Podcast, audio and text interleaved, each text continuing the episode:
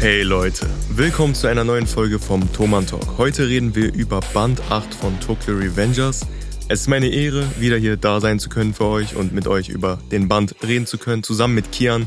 Kian ist ja auch am Start. Kian, wie geht es dir? Lange nicht gehört. Mir geht's gut, mir geht's gut. Ich bin ausgeschlafen, ich bin satt und bin ready für ein wunderbares Gespräch. Und es freut mich sehr, dass ihr alle auch wieder dabei seid, dass ihr euch diesen Podcast anhört und äh, dass ihr auch mit uns interagiert. Das ist immer wieder toll. Und das könnt und solltet ihr auch weiterhin tun, denn wir lesen gerne eure Nachrichten. Ja, auf jeden Fall. Nochmal als Randinfo, diese Folgen, die ihr gerade hört, also die längeren, kommen ab sofort immer einmal im Monat und beziehen sich immer auf einen Band. Wir haben aber gemeinsam mit Carlsen überlegt, so kleine Mini-Folgen für euch zu machen. Die habt ihr bestimmt schon gehört. Hoffentlich, wenn nicht, dann auf jeden Fall abchecken. Sofort. Und wenn euch das nicht reicht, dann werdet ihr auf jeden Fall noch mehr von uns hören. Zum Beispiel werden wir in der nächsten Mini-Folge über den Zeichenstil von Ken Wakui reden und über Ken Wakui im Allgemeinen. Seid also gespannt. Das wird nice. Also falls ihr euch irgendwie wünscht, dass wir noch mehr über die Zeichnungen, Cover und so weiter reden, keine Sorge, das kommt in Episode 6.1. Also das ist die Mini-Episode. Und wenn ihr weitere Ideen habt, irgendwelche Themenvorschläge, dann schreibt das bitte am besten Emure-sama oder mir oder Carlsen-Manga. Disclaimer. Was in diesem Podcast gesagt wird, ist einfach nur unsere Meinung und entspricht nicht der Meinung von Ken Wakui, das ist der Mangaka von Tokyo Revengers, noch der Meinung von Kodansha oder Carlsen Manga. Carlsen Manga stellt lediglich die Mittel zur Verfügung, um diesen Podcast für euch zu produzieren. Spoilerwarnung. Wir besprechen in dieser Folge Band 8 von Tokyo Revengers. Falls ihr den Band noch nicht gelesen habt, solltet ihr das schleunigst nachholen und danach könnt ihr euch dann die Podcast-Folge anhören. Ansonsten, wenn ihr gespoilert werden wollt, ist das auf eigene Gefahr. Viel Spaß mit der Folge. Also Kian, in der letzten Folge, Episode oder im letzten Band eher gesagt, wurde Baji getötet, mehr oder weniger, denn er hat sich selber das Leben genommen. Er hat sich selber mhm. abgestochen, damit Kazutora nicht mit seinem Tod leben muss. Genau. Vielleicht um da so ein bisschen reinzufinden, um nochmal Leute mitzuholen und damit wir wieder in dieser Mut, sag ich mal, sind, können wir darüber reden, was hat dieser ja. Tod in dir ausgelöst? Also was war das Erste, woran du gedacht hast? Ich habe daran gedacht, wie es ohne ihn sein wird und wie die anderen Figuren ohne ihn äh, weiterleben werden. Weil man ja jetzt hier in Band 8 ja wirklich seinen Tod nochmal richtig miterlebt. Im, äh, am Ende von Band 7 äh, hatte er quasi sich selbst diesen Todesstoß gegeben oder diesen Todesstich und er war ja noch nicht komplett tot. Also er war ja quasi, äh, er lag im Sterben. Und in Chapter 61 in Tears äh, ist er ja quasi dabei. Zu sterben. Äh, in, genau, also in Chapter 61 in Tears ist er ja quasi dabei zu sterben. Und ähm, wir sehen auch, wie er quasi langsam dem Ende naht und währenddessen sogar noch ein paar Dinge sagt. Und ja, zwar, dass sehr Kisaki sehr gefährlich ist. Und dass er die größte Bedrohung für Thoman ist. Das ist halt wirklich sehr, sehr wichtig, ein wichtiger Plotpoint, den er jetzt rausgehauen hat, der jetzt nicht mehr nur so eine Theorie ist, das steht jetzt nicht mehr irgendwie nur so in äh, Takemichis Gedanken. Jetzt wurde es wirklich ausgesprochen und äh, von einer Figur, die nicht Takemichi ist oder Chifuyu. Jetzt wurde das wirklich von Baji nochmal, ich meine, wir haben ja gesehen, der hat ja Kisaki eine reingehauen, aber jetzt hat er wirklich gesagt, Kisaki ist die größte Gefahr wir müssen ihn irgendwie, also das hat er jetzt so nicht gesagt, aber das äh, hat er gemeint, so, wir müssen ihn aufhalten. Also das er hat ja versucht, ihn aufzuhalten. Genau. Er hat, genau. Ja, er hat ja Kisaki umgenietet und Baji betont hier auch klar und deutlich, Kisaki ist nicht der Anführer der dritten Division von ja. Thoman. Und das von einem Gründer zu hören, ist natürlich nochmal krasser. Ja. Das ist, äh, Bajis Worte haben hier Gewicht. Baji hat Auf einen größeren Impact, als wenn Takemichi das beispielsweise sagen würde. Und das jetzt von einer so wichtigen Schachfigur zu hören, ist für die Story, also für den Plot, sehr wichtig. Auf jeden Fall. Und es ist auch einfach ein sehr emotionaler Moment, weil er dann ja in die, im, im, selben Chapter in den Armen von Chifuyu diese Welt verlässt. Ne? Er stirbt in den Armen von Chifuyu. Also ich habe mitgefühlt. Ich habe wirklich richtig mitgefühlt. Das war, ich meine, man kannte das ja schon irgendwie aus dem Anime, aber trotzdem war das nochmal ein ganz anderes Gefühl. Das war wirklich sehr, sehr heftig. Ja. Und ähm, Chifuyus Schreie und dieser Moment, dieser Panel auch, also dieses Panel hat mich wirklich sehr mitgenommen. Wie hast du dich da gefühlt bei seinem Tod? Also mich hat's auch komplett fertig gemacht. Mir fehlen die Worte. Ich bin ja, wie jeder weiß, also mittlerweile zumindest, äh, ein absoluter Chifuyu-Fan und dann da Chifuyu und meinen Zweitlieblingscharakter, übrigens kleiner Reveal. Ich mhm. liebe Baji, nebenbei so gesagt. Und Baji ist auch einer meiner Favorite Character in Tokyo Rangers. Sterben zu sehen, hat mir schon krass im Herzen wehgetan. Also ich habe mich mhm. gefühlt, als wenn ich jetzt derjenige war, der abgestochen wurde. Was ich sogar noch trauriger fand, war, dass Baji dann zu Chifuyo gesagt hat, wollen wir uns ein Yakisoba teilen. Und dieses Yakisoba hat eine unfassbar große Bedeutung. Das werden wir später auch nochmal feststellen, wir werden darauf eingehen. Aber das Wichtigste ist jetzt erstmal, Baji ist offiziell tot. It's over. Und die anderen müssen damit leben. Das ist ja auch das, was ich sofort dachte in dem Moment. Was machen die anderen jetzt? Wie geht's weiter? Wir haben ja jetzt natürlich äh, die unmittelbare Konsequenz. Mikey will Kazutoda töten. Und Takemichi muss das irgendwie verhindern. Denn diese böse, schlechte Zukunft, die äh, passiert ja gerade. Ne? Die ist ja gerade im Gange. Und wenn das, was äh, Mikey vorhat, und zwar Kazutoda killen, auch wirklich passiert, dann passiert alles genau so, wie das, was Kisaki ja schon geplant hatte. Kazutoda stirbt, weil Baji gestorben ist. Und das muss verhindert werden. Wie ähm, hat sich das angefühlt für dich? Warst du angespannt? Ich muss sagen, ich war echt angespannt in der Situation, weil ich mir dachte, ich, es darf einfach nicht passieren. Ne, was macht Takemichi jetzt? Ja, schon. Also, so, was wird er tun? Das, das hat mich auch schon fertig gemacht. Wie gesagt, vor allem muss man im Hinterkopf behalten, dass dieser Tod in der Vergangenheit stattfindet. Das heißt, Takemichi kann diesen Tod nicht rückgängig machen. Baji ist tot. Also das ja. ist, das ist jetzt ein permanenter Zustand. Baji wird es in der Story nicht mehr geben. Es sei denn, Takemichi kriegt auf einmal die Ability, nochmal in der Vergangenheit zurückzureisen. Aber dann noch weiter wieder, in die Vergangenheit. Dann, dann ist wieder die Frage, aber wie weit will er da zurückreisen und wie soll das möglich sein? Denn Stand jetzt kann er nur zwölf Jahre hin und her und es ist außerhalb der Möglichkeiten, Baji zurückzuholen. Also Baji ist wirklich der erste richtige tote Charakter. Und das finde ich auch krass, dass Ken Wakui sich sowas traut. So ein Charakter, der wirklich ein Zuschauer- oder Leserliebling ist. Ja, auf Baji ist so cool. Als der Anime rauskam, hat jeder nur irgendwie Edits von Baji gemacht. Also Mikey natürlich auch, aber ich habe auch so viele Baji-Edits gesehen. So viele äh, Leute haben auf den gesimmt und haben den gefeiert. Und der ist dann einfach gestorben. Das ist wirklich sehr, sehr, eine sehr riskante Sache, die viele Manga-Autoren nicht machen. Sie trauen sich sowas nicht da wirklich jemanden sterben zu lassen, der zu den wichtigsten Charakteren gehört. Und wir erfahren ja auch, der war wirklich nicht nur wichtig jetzt, weil er so beliebt ist, sondern für die Story und für die Gründung für Thoman, der war eine, eine Schlüsselfigur, weshalb Thoman überhaupt existiert. Ja, auf jeden Fall. Also das ist einfach nur, einfach nur krass. Also Baji, einer der wichtigsten Schlüsselfiguren überhaupt, ist jetzt weg und das ist ein riesengroßer Verlust. Und jetzt müssen wir mal drauf schauen, wie die anderen damit umgehen. Das hast du schon angehakt. Es ist sehr interessant, Chapter 62 beispielsweise.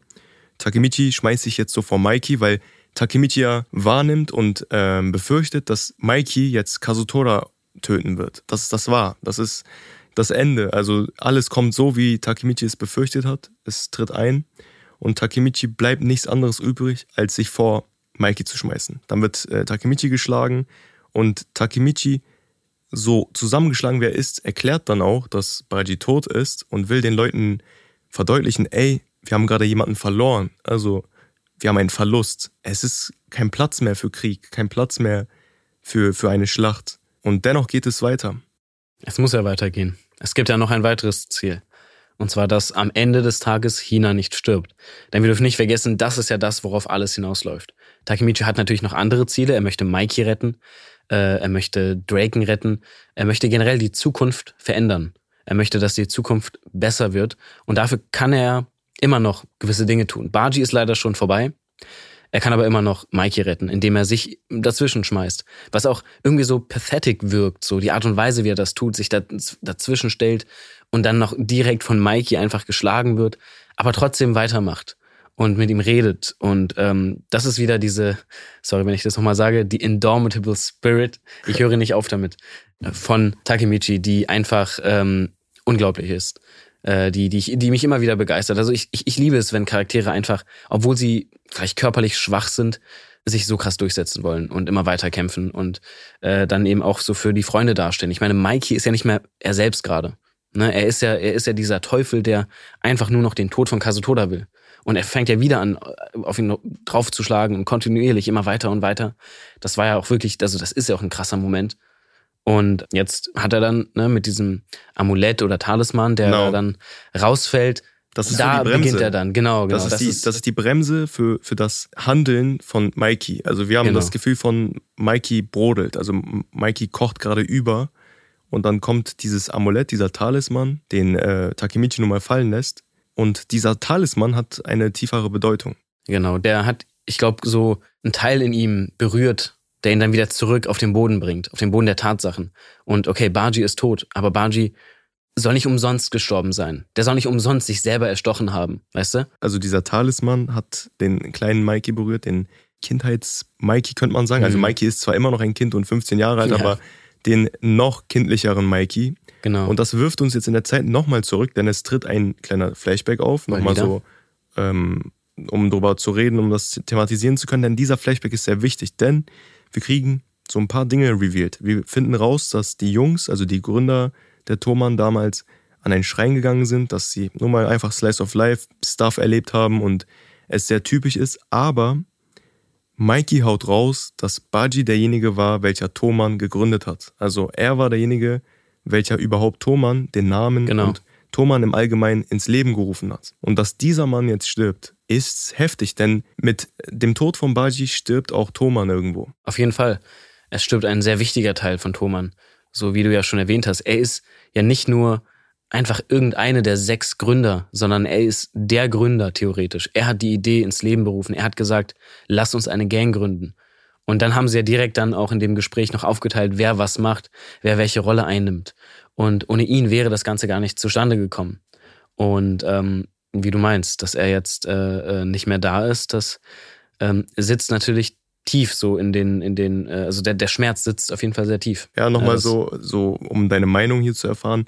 Hast du dir gemerkt, was Baji gesagt hat? Baji hat nämlich gesagt, dass er eine Gang erschaffen möchte und da kommen wir wieder auf dieses, darüber haben ja. wir übrigens in einer Mini-Folge geredet, könnt ihr euch anhören, über Thema Gangs. Die Intention von Baji war es, eine Gang zu erschaffen, eine Gruppe, in der alle für einen sind, aber auch einer für alle ist. Genau. Und das zeigt so ein bisschen die Prinzipien von Baji, so ein bisschen seinen Standpunkt und sein, seine Moral- und Wertvorstellung, denn Baji ist ein sehr loyaler Mensch und Baji ist auch jemand, der sich sehr gerne für andere einsetzt, aber auch von anderen erwartet, dass sie sich für ihn einsetzen. Auf jeden Fall. Also er hat ja die Philosophie von Thoman damit geprägt. Er war derjenige, der nicht nur die Gang gegründet hat, sondern wie du meinst, er hat äh, die, die, die Motive, die Themen, ähm, ähm, alles, was Thoman ausmacht, hat er, also die Ziele. Ne? Wir haben ja in der letzten Mini-Episode ja darüber geredet, was macht man, was sind die Ziele, so, was sind die Motive dieser, dieser Gang, die man sich jetzt so überlegt.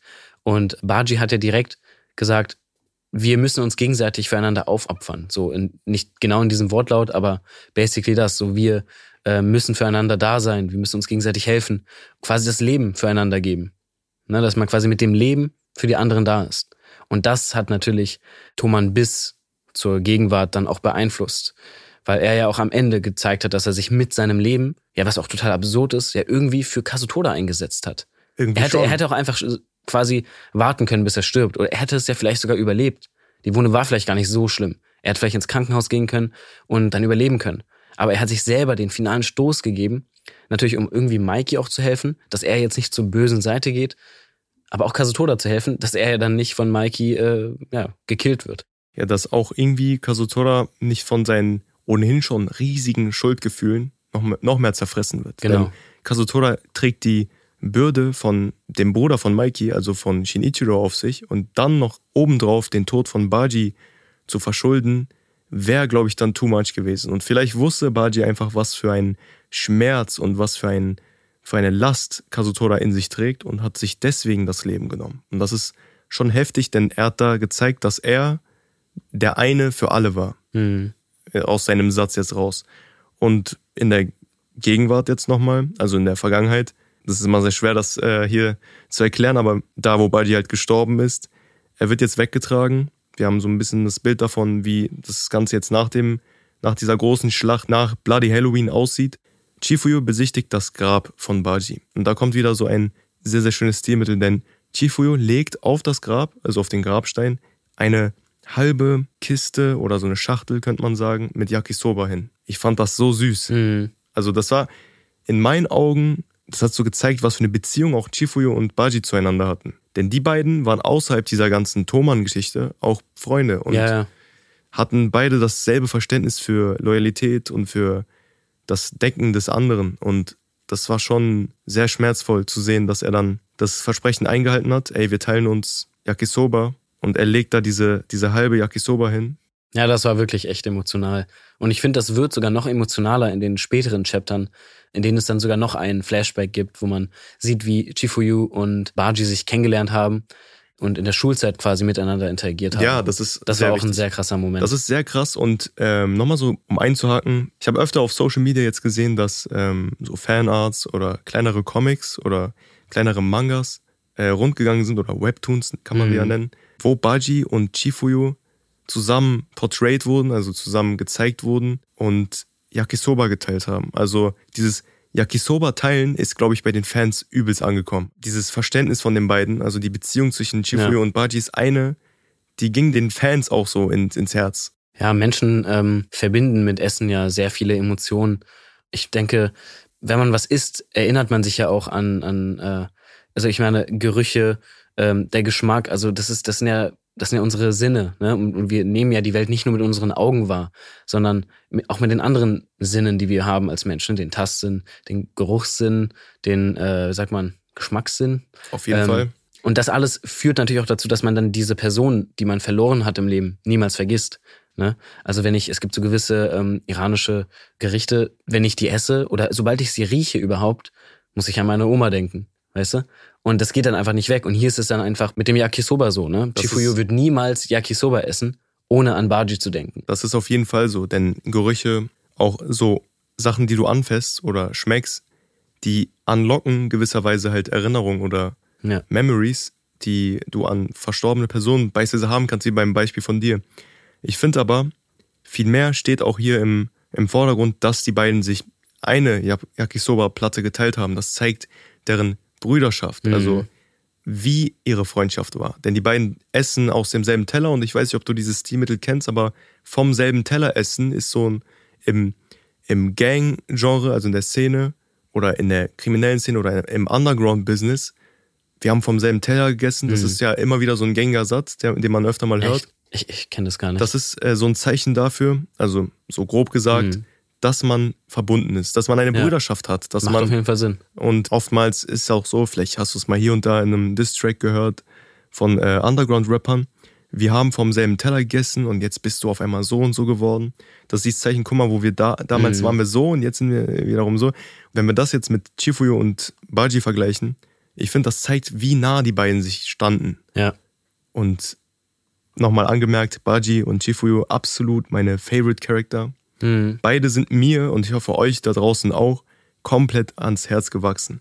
Ihr könnt ja mal reinschreiben, ob ihr mit den beiden oder mit dem jeweils anderen Yakisoba teilen würdet. Weil ich würde auf jeden Fall meine Yakisoba mit den beiden teilen. Safe, safe. Ich auch. Ich finde es auch echt äh, interessant, dass diese Nacht oder dieser Tag, dieses Ereignis immer noch Bloody Halloween genannt wird. Ich meine, es ist ja auch klar, es ist ja jemand dabei gestorben, Baji ist tot, aber Kazutoda hat überlebt. Und hier ist ja dann der Unterschied zum, ich sag mal, ersten Bloody Halloween, in der beide gestorben sind. Diesmal ist es nur ein Toter. Und es äh, ist interessant zu erfahren, wie sich das Ganze dann entwickelt, in was für eine Richtung das alles geht.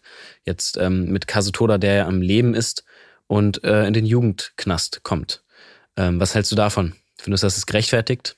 Also, gerechtfertigt ist es auf jeden Fall. Kazutoda muss seine Strafe absitzen. Also ich sehe das sogar als nicht genügend. Ich finde, Kazutora hat, egal wie sehr man ihn bemitleidet oder wie sehr man sich denkt, ey, der Junge ist trotzdem irgendwie in seinem Kern rein, er hat viel Scheiße gebaut. Also, und das, dafür muss er stehen. Er muss gerade stehen und das ist das Mindeste, was er tun kann.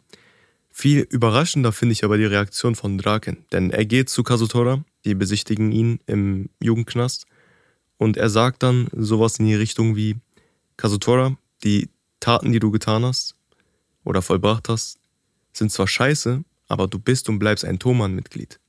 Und das zeigt dann auch wieder, was für eine Loyalität oder was für ein Verständnis Thomann hat. Also ja. egal was passiert, Thomann ist Thomann. Mhm.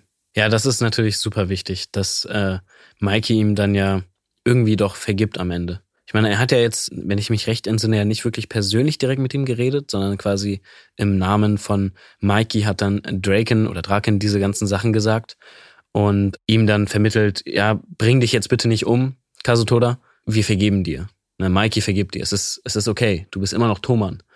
Und das finde ich ist wirklich sehr, sehr groß von Mikey und auch von Draken, so zu reagieren. Ich verstehe natürlich aber auch Kazutoda, der jetzt komplett, ja, diese, diese, die krassesten Schuldgefühle haben muss jetzt. Ich kann verstehen, dass er da nicht mehr, dass er, dass er jetzt einfach nicht mehr leben will mit diesem, mit diesem Gedanken. Aber ich finde es schön, dass er dadurch Motivation bekommt, sich eben nicht das Leben zu nehmen und doch irgendwie weiter durchzuhalten. Auch wenn ich ihn als Figur da schon immer noch ziemlich pathetic finde.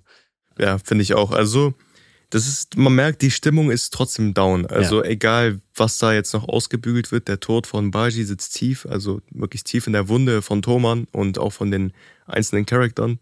Die Stimmung ist trübe, aber wir gehen von dieser trüben Stimmung in eine etwas heitere Stimmung, denn wir kriegen so ein paar Chapter Slice of Life. Also, genau. Und das, das habe ich ehrlich gesagt vermisst. Denn, ja, same. Denn Tokyo Revengers, also die Welt von Tokyo Revengers, äh, dieses, ähm, ja, es ist ja die reale Welt.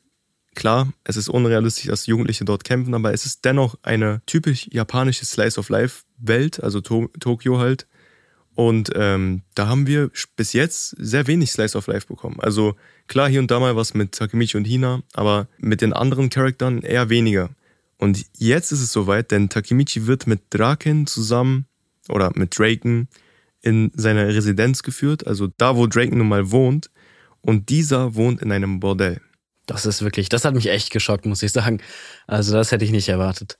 Das ist, äh, das ist unnormal heftig. Das zeigt auch wieder, dass Draken abseits von seinem Tattoo, welches er auf seinem halben Kopf hat, einen ähm, ja eher untypischen Hintergrund hat und eine eher untypische Kindheit durchlebt haben muss, denn er ist so, wie er ist und äh, das ist ein bisschen unrealistisch, denn er ist auch mal gerade 15 oder so. Ja, 15 oder 16 irgendwie in dem Dreh.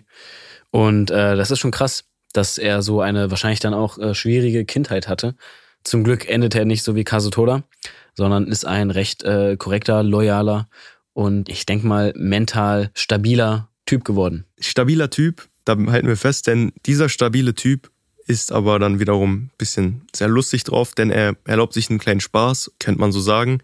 Draken nimmt Takemichi mit sich und sagt ihm, dass er sich fertig machen soll und teast so ein bisschen an, dass Mikey ihm was sagen will oder dass, ja, genau. dass Mikey etwas vorhat. Und Takemichi stellt sich die Frage, ja, was ist denn mit Mikey? Und die beiden erblicken Mikey zusammen mit Emma. Oh ja. Und das war so lustig, denn Takemichi nimmt aus seiner Perspektive wahr, dass Emma jetzt auf einmal mit Mikey fremd geht, weil mhm. Emma nennt Mikey auch ihren Schatz oder. Ja, ja, genau. Das war äh, sehr emotional. Dich. Ich liebe dich, hat sie gesagt. Sie sagt genau. ja, ich liebe dich und aus der Sicht des Readers, also aus unserer Sicht ist es halt dann auch sehr verwirrend. Also wir sind genau wie Takemichi und sehen das Ganze als sehr bizarr an. Mhm. Und denken uns dann, hä, was passiert hier? Und dann tauchen aus der Ecke nochmal Hina und Naoto auf, welche beim Detektivspiel oder Beobachten, ja, genau. Spionieren von äh, Takemichi mitmachen, was auch sehr süß ist, denn Hina trägt da sogar so einen Sherlock-Hut und das ist sehr interessant. Was hat das so bei in dir ausgelöst? Also, was war deine Reaction? Also, wie du auch schon meintest, habe ich mich äh, auch sehr gefreut, dass wir endlich wieder so ein bisschen Slice of Life bekommen die ganzen Chapter davor waren ja total traurig. Und jetzt auch bisher, was wir in dieser Podcast-Folge besprochen haben, ist ja auch alles eher ziemlich traurig. Und es geht um den Tod und um den Verlust eines sehr guten Freundes. Und dann kommt auf der anderen Seite plötzlich so ein kleines ähm, Detektivspiel, wo dann Hina und äh, Takemichi einen auf ja, Stalker machen und dann versuchen herauszufinden, ob Emma wirklich ähm, Draken fremd geht mit Mikey. Was ja dann natürlich auch richtig schlimm sein könnte, denn am Ende ist ja für Takemichi das Ziel immer noch, Draken und Mikey zusammenzuhalten. Na, denn wir wollen ja nicht, dass Draken und Mikey sich streiten, dass Thoman zugrunde geht und am Ende dann Hina deswegen in der Zukunft stirbt. Und da ist ja immer noch so dieser ernste Hintergrund. Das macht auch diese Comedy aus in dem Moment. Das ist deswegen für mich auch sehr, sehr gute, wirklich fast geniale Comedy. Und äh, ne, als Gintama-Fan bin ich ja ein Comedy-Konnoisseur. Nein, äh, aber ich, ich liebe es, wenn, wenn Comedy gut gemacht ist. Und hier ist es wirklich richtig gut, weil es für Takemichi und auch, also für Hina ist es, glaube ich, auch so ein Spaß. Sie nimmt das, glaube ich, nicht so ernst wie also er. Sie, sie taucht ja auch dressiert äh, auf. Das genau. ist komplett lustig. Also. Aber für Takemichi ist das ja so super duper ernst. Ne? Der, der will nicht, für ihn wäre das ja das Schlimmste, wenn Mikey und Draken sich deswegen streiten. Weißt du, was man da sagen muss? Takemichi ist in dieser Story gewissermaßen auch ein Detektiv. Denn ja. er forscht und sammelt die ganze Zeit Infos und versucht die Sachen zusammenzufügen. Und auch wenn wir uns mal anschauen, was er mit Naruto in der Gegenwart macht, die haben ja dort diese, diese mhm. Pinnwand, wo die die Sachen mit einem roten Faden zusammenführen Auf jeden und, Fall, und sich überlegen, hm, Mikey hat das gemacht und das hat dazu geführt. Also Takemichi ist gewissermaßen zwar der schonen Protagonist und ein Gangmitglied, ein normaler Mensch gewisserweise, aber er ist ein Detektiv. Also Richtig. im, im Kern ist Takemichi ein Detektiv, denn er forscht rum und Ja. er sammelt Infos und er Ja. versucht Leute aufzudecken. Und das finde ich schon sehr interessant. Vielleicht hast du da noch so eine Real-Life-Story. Du hast da mal was angeschnitten. Kannst du ja mal erzählen. Ja, ja. Also Detektiv sein ist natürlich super interessant. Ähm, ich hatte nämlich sogar mal eine Gang damals als Kind, so als, äh, ich weiß gar nicht mal, wie alt wir waren. Also eine Gang kann man das nicht nennen. Wir waren einfach im, im Hort damals bei uns ähm, und hatten so eine Gruppe an, an Kids so angesammelt und wir haben zusammen irgendwelche Fälle gelöst. Und ähm, ich habe vergessen, wie wir uns genannt hatten, aber wir waren so eine kleine Gruppe aus Detektiven und wir hatten die dümmsten Fälle. Und wir wurden aber sogar von unseren Lehrerinnen äh, beziehungsweise ErzieherInnen ernst genommen. Ne? Echt? Die haben uns wirklich, die haben uns äh, so einen Raum gegeben, den wir benutzen durften als Detektei. Oh, krass. Wir haben von den Lupen bekommen, weil die, die fanden das voll cool, weil wir das echt ernst genommen haben. Wir wollten wirklich die Detectives unseres Horts sein. Und dann haben sie uns halt auch wirklich äh, diese ganzen Möglichkeiten gegeben. Und dann haben wir basically am Ende einfach Leute gestalkt. Und ähm, eine krasse Sache ist, dass wir äh, einmal wir unser Hort war neben so einem anderen Hort und in dem Haus, ne, also das war so ein verlassenes Hort. Also da war mal so ein, so ein, da konnten Leute mal hingehen, aber das war schon seit einigen Jahren verlassen. Das heißt, da stand nur noch ein leeres Gebäude. Und dann habe ich da etwas gesehen. Es hätte alles sein können. Ich glaube, am Ende war das safe kein Mensch. Aber weil ich dann so dachte, hey, wir haben gerade nur langweilige Fälle, wir sollen immer nur so irgendwelche komischen Sachen erforschen, habe ich dann einfach gedacht, jo, ich sag das mal den Leuten und vielleicht ist er ja so ein, so ein Mann, äh, der da ist irgendwie. Und dann haben wir angefangen, da so äh, Sachen äh, herauszufinden. Das war auf jeden Fall super interessant. Wir waren am Ende des Tages aber Stalker. Genauso wie Takemichi Ja, und Hina. Takemichi ist- Einfach nur so Leute irgendwie beobachten, sich verstecken und dann so, äh, das, das fand ich halt super lustig, wie Takemichi und Hina das gemacht es, haben. ist, es ist absolut Ähm, lustig. Aber und dann halt der Reveal. der, der Reveal ist das Ding, denn wir müssen den Fall hier auflösen. Denn Hina und Takemichi finden auf einmal heraus, dass Emma in Wahrheit die Schwester von Mikey ist. Und das ist auch wieder was sehr Interessantes, denn da wird uns eine neue Beziehung wieder offenbart, denn Mhm. die Schwester von Mikey ist mit dem mit der rechten Hand von Mikey zusammen, also mit dem besten Freund von Mikey zusammen. Und andererseits ist Draken mit dem mit der Schwester seines besten Freundes zusammen. Das ist schon krass. Ja, auf jeden Fall. Und ich fand, das war, war alles echt richtig gut gemacht. Der Reveal, dieser Moment, der Humor und ähm, dann eben auch diese neuen Infos, die man bekommt. Das war alles wirklich sehr unterhaltsam. So ein äh, schöner frischer Wind inmitten all Ja, dieses Chaos auf und jeden all der Fall. Trauer. Und ähm, das hat sich so angefühlt wie so eine äh, Filler-Episode. Ne? Was ich aber gut finde. Ich bin ja kein Hater von Filler-Episoden generell. So mein Lieblingsanime und Manga ist ja Gintama. Und da gibt's ja die ganze Zeit Folgen, die fühlen sich an wie Filler, aber sind eigentlich keine Filler. Und deswegen finde ich auch diesen Moment in äh, Tokyo Revengers so erfrischend, ne, dass wir mal so, so was Lockeres haben. Denn es geht ja natürlich auch danach dann nochmal etwas ernster weiter. Möchtest du weitermachen oder hast du noch dazu? Ja, wir können auf jeden Fall weitermachen, Ja. denn wir kriegen so ein bisschen einen Einblick in Chifuyus Leben wieder Genau. mal. Mein Favorite Character, Chifuyu. ich freue mich so, darüber reden zu können. Und zwar war Chifuyu in der Mittelschule, das hast du ja so angeschnitten, ein Rowdy. Also er war relativ anders als jetzt. Jetzt haben wir Chifuyu als etwas bemitleidenswerteren Charakter kennengelernt, der, der geschlagen wurde von Baji, der Ja. eher soft ist und Takemichi beisteht, also ein richtiger Softie könnte man sagen. Und damals war er aber ein Schlägertyp, also ein typischer Delinquent könnte ja, man sagen. ja, genau. Ein richtiger Delinquent, Punk-mäßiger Dude. Und auf der anderen Seite war Baji derjenige, welcher ihn zusammengeschlagen hat, damals ein Geek. Also Ja. so ein typischer Nerd, den man auch so aus Anime oder Manga kennt. Er saß da alleine in der Ecke mit so einer Brille, die, die das Licht spiegelt und man sieht seine Augen da nicht mal durch. Ja, auch die Haare, die nach hinten die Haare, die nach hinten gehen. wurden. Und die beiden haben relativ schnell so eine, so eine Freundschaft zueinander entwickelt, denn Chifuyo wurde damals angegangen und Baji hat ihm geholfen und Baji war dann, hat dann auch sein Reveal gehabt und war auf einmal doch ein absoluter Schläger und hat ihm geholfen. Und da hat sich diese Freundschaft dann entwickelt. Und die beiden haben dort das erste Mal Yakisoba geteilt. Und da sind wir wieder bei diesem berühmt-berüchtigten Yakisoba, denn das ist schon wholesome, dass wir das so zwar ein bisschen später kriegen, aber es hilft uns dabei, den Tod von Baji zu verarbeiten, also mir zumindest. Ja, auf jeden Fall. Denn ähm, es zeigt, dass Baji auch gute Seiten hatte. Und Genau. wir haben bis jetzt Baji als sehr mysteriösen Charakter, als jemanden, der sehr prägnant ist irgendwie. Also er ist sehr aggressiv und äh, also hat so einen Tatendrang, den er durchzieht und will immer so das bezwecken, was er halt vorhat. Aber er hat doch so einen weichen Kern und eine schöne und sehr, sehr süße Backstory. Und es geht ja auch irgendwie darum, also in dem ganzen ähm, Band, so den Tod von Baji aufzuarbeiten, Klar. irgendwie damit klarzukommen. Deswegen haben wir auch diesen Flashback, wie du meintest, um ihn noch etwas ganzheitlicher darzustellen, um wirklich äh, in die Tiefe zu gehen und zu zeigen, was für verschiedene Seiten er hatte. Ich meine, klar, er hatte ja diese nerd-geekige Seite, aber auch das ist ja eher eine Fassade gewesen, um sein Inneres irgendwie zu verstecken, um, um eben nicht so rüberzukommen wie ein Punk. Aber Chifuyu hat es ja dann wieder aus ihm rausgeholt, als sie dann am Ende in diesem Flashback dann gegen diese Gang gekämpft haben.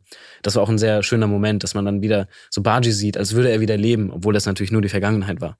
Das war, finde ich, äh, ein sehr emotionaler Moment auch. Also um die beiden wieder so zusammenzusehen und ähm, das, das hilft auf jeden Fall, um mit Bajis Tod äh, besser klarzukommen. Auf jeden Fall. Also, wir haben jetzt zwar den Tod von Baji, aber ich finde, dass diese ganzen Flashbacks Baji doch sehr viel mehr Leben gegeben haben. Also aus unserer Perspektive, denn die Charakter kennen Baji und die Charakter haben mit ihm interagiert, haben Mhm. ihre Erinnerungen mit ihm, aber wir konnten noch nicht so viel mit ihm anfangen. Also klar, er ist cool, so wie er ist, aber so eine richtige Tiefe hatte Baji nicht. Und jetzt so viel zu erfahren, dass er damals solche mit Chifuyu viel zu tun hatte, dass er dafür zuständig ist, dass Toman überhaupt ins Leben gerufen wurde, das zeigt schon, dass Baji im Kern ein sehr lebhafter Charakter war. Ja. Und es geht dann weiter mit einem anderen Charakter, Mitsuya.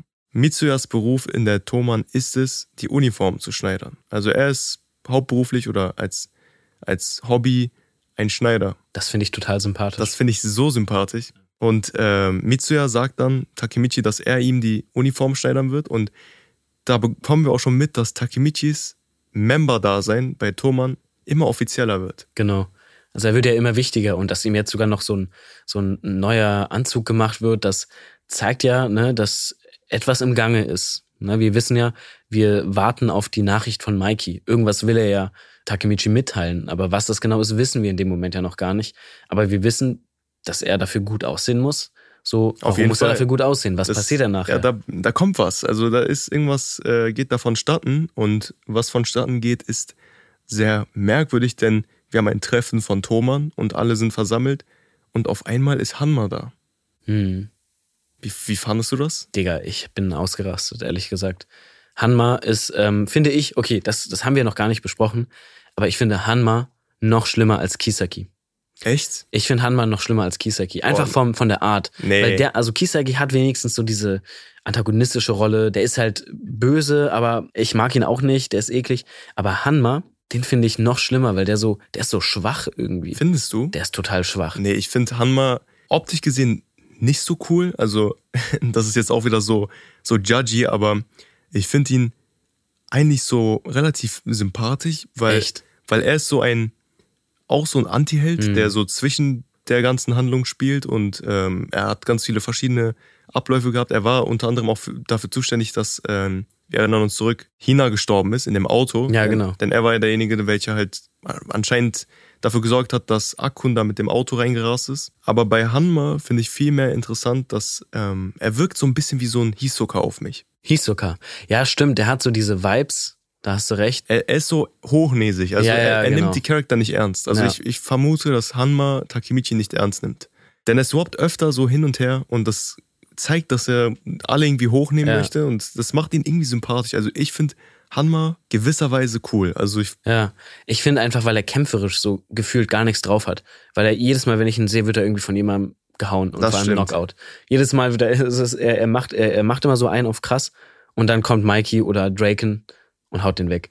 Und äh, dann kommt er so plötzlich an und äh, wird dann irgendwie Teil der Gruppe, beziehungsweise die verkünden da ja, dass, dass Valhalla Teil von Thoman wird, was ja auch verständlich ist. Ich meine, das hat ja alles sowas Territoriales. Thoman gewinnt, okay, sie nehmen jetzt die nächste äh, Gruppe ein.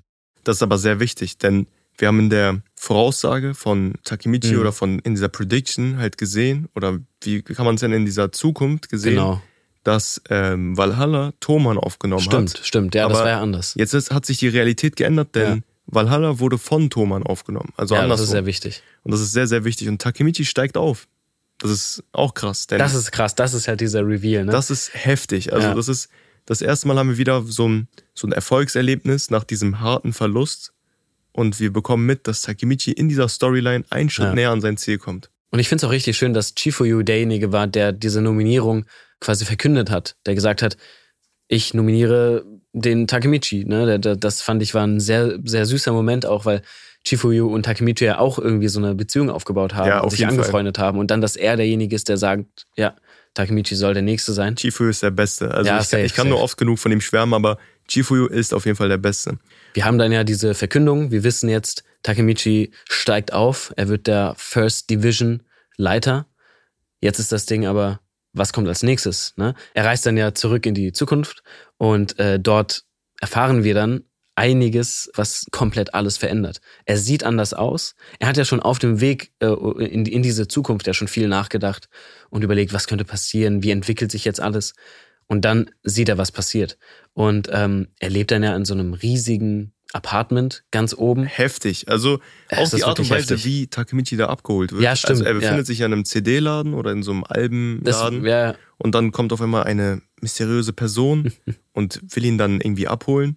Und dann steigen die auf einmal in so eine Luxuskarre ein und äh, das Ganze wirkt so schickimicki und wir sehen Takemichi, wie er halt aussieht und seine Haare sind nach hinten gegelt. hm, Er wirkt komplett anders. Sein Erscheinungsbild ist, er ist zwar derselbe, das Gesicht erkennt man wieder, Ja.